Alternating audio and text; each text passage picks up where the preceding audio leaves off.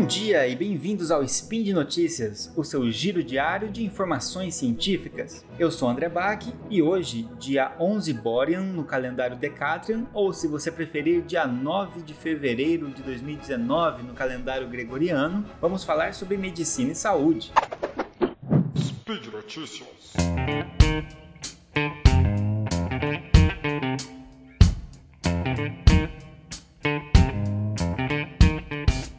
Para quem acompanha os meus spins, geralmente eu falo sobre medicamentos ou sobre drogas de abuso. Hoje vou falar um pouquinho sobre o abuso do álcool. É um tema bastante complexo, mas eu trouxe na discussão hoje um artigo um pouco inusitado, intitulado aqui na tradução para português, que se chama Licença para encher a cara. O uso de álcool do James Bond em seis décadas. Esse é um artigo de dezembro de 2018 do Medical Journal of Australia que foi na verdade uma competição de Natal de artigos um tanto inusitados.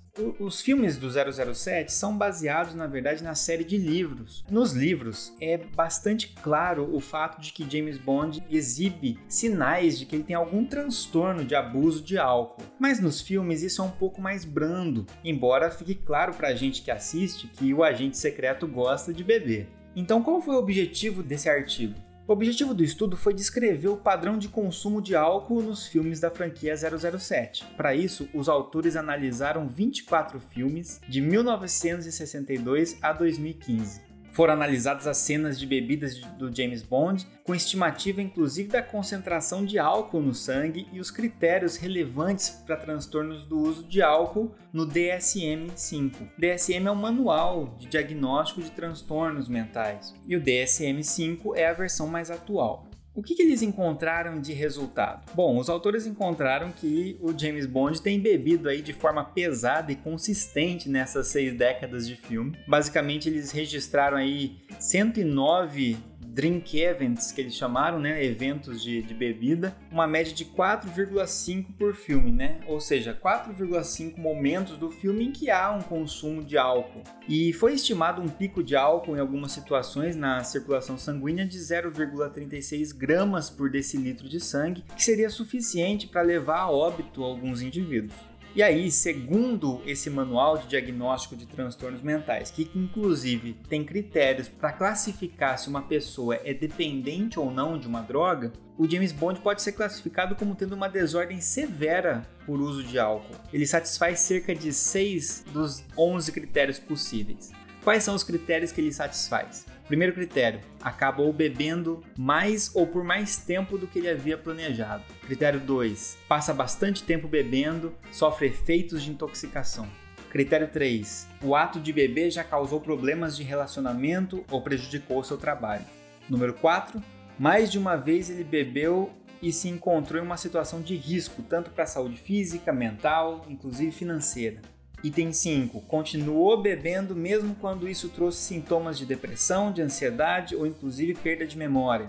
E o sexto item, desenvolveu tolerância, ou seja, ele precisa de mais doses para ficar bêbado, aguenta beber bastante. Então aqui são seis critérios que ele se encaixa dos 11 possíveis, né? Outros critérios ele se encaixa parcialmente, mas esses ele atende completamente. Então isso faz com que ele possa ser classificado como um dependente severo do uso de álcool.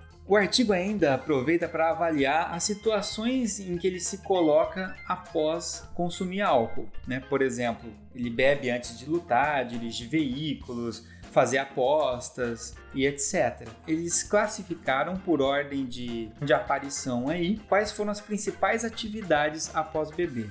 A primeira atividade após beber foi sexo. Então, após beber, James Bond teve relações sexuais na maior parte das vezes e muitas vezes com personagens considerados inimigos, né, que tem arma na cama, inclusive faca, revólver embaixo do travesseiro, né, situações de bastante risco. O segundo tipo de atividade que ele mais se envolveu após beber foi briga. Então entrou em algum combate, seja ele um combate físico desarmado, ou com armas brancas, ou com armas de fogo. A terceira atividade que ele mais exerceu após beber foi operar mecanismos complexos, né, os gadgets que ele utiliza. A quarta atividade, dirigir veículos, né, que já é um problema por si só dirigir enquanto está alcoolizado, mas muitas vezes dirigindo veículos em alta velocidade, inclusive fazendo perseguições.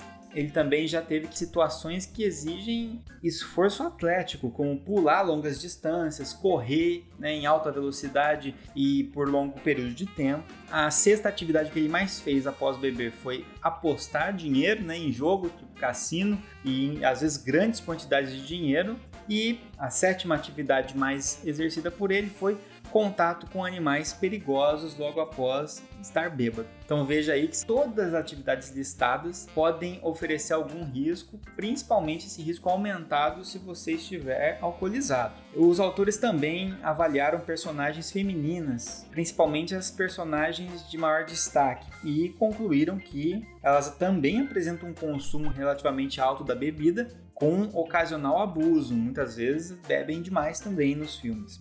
Então a conclusão aí que o artigo deixa é que o James Bond possui sim um problema severo relacionado ao uso de álcool e que ele deve o quanto antes procurar ajuda profissional e buscar outras estratégias para lidar com o estresse pessoal e ocupacional dele. Então que ele busque uma ajuda profissional ao invés de né, descontar isso no álcool. O artigo também traz a sugestão de que o Serviço Secreto Britânico ele deve ter maior responsabilidade sobre seus funcionários e tentar mudar essa cultura de abuso de álcool no ambiente de trabalho. Então eu resolvi trazer esse artigo, que foi um artigo muito original, né, de um concurso de Natal aí que a revista fez e que acabou sendo selecionado porque é um artigo muito bem escrito, muito bem justificado seus métodos, bastante gostoso de ser lido e que apesar de ser sobre algo fictício, que são os filmes do James Bond, trata de um problema muito real. Né, e traz aí alguns aspectos, então, tanto da dependência, quanto da intoxicação, quanto dos riscos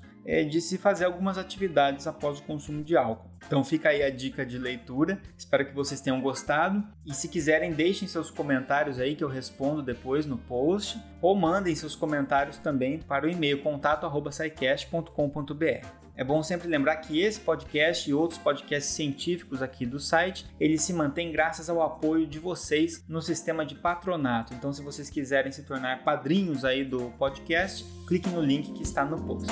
É isso aí e até amanhã.